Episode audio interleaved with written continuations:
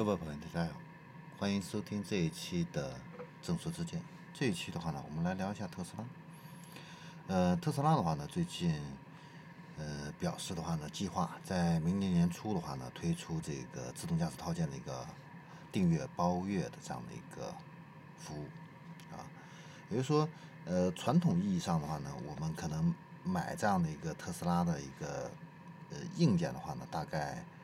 要一万美元。中国的话呢要六六万四，但有的人的话呢就觉得这个东西不成熟啊，然后很多人实际上都没有去购买啊。那根据这样的一个统计数据的话呢，截止到今年第三季度啊，大约还有七十万的这样的一个特斯拉啊，这个车主的话呢还没有安装这个自动驾驶这样的一个套件啊。嗯，但是的话呢，特斯拉在这个二零二零年的这个单个季度的话呢，呃，已经通过这个自动驾驶套件的话呢，这个软件啊，获得了两亿美元这样的一个收入啊。那伴随着这个明年它要推出这样的一个按照月度来订阅订阅这样的一个服务的话呢，那特斯拉这样的一个收入啊，可能会上涨到十亿美元啊。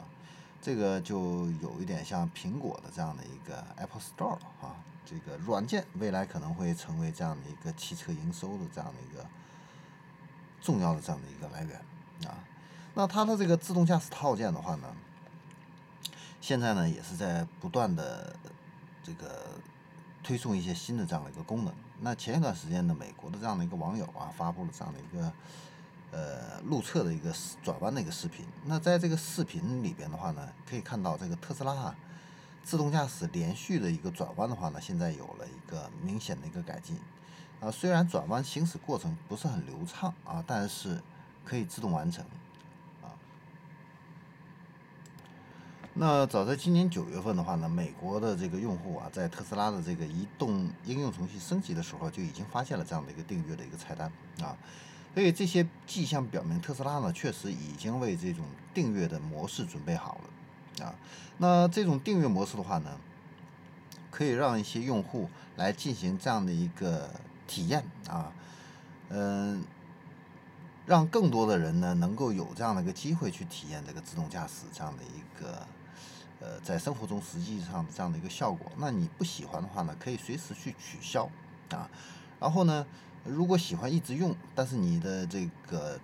财务这一块的话呢，又想有更多的一个现金流啊，那你就可以进行这样的一个按月的一个订阅，大概是一百美元左右啊。呃，那相当于一个分期付款了啊。这样子的话呢，你这个买车的一个价格的话呢，也能大大的降低下来啊。那特斯拉的这样的一个自动驾驶套件订阅的一个服务啊，未来啊，估计很可能会被其他的主机厂。生产厂家的话呢，呃，仿效，所以未来的自动驾驶这一天呢，一定会到来啊。但是呢，这个自动驾驶的这个套件啊，未来呢，你基本上能够看得到啊，都是要靠每个月付费来才能够去享受这样的一个服务。好，那这里是正说见，我们这一期的话呢，先聊到这里，我们下期再见。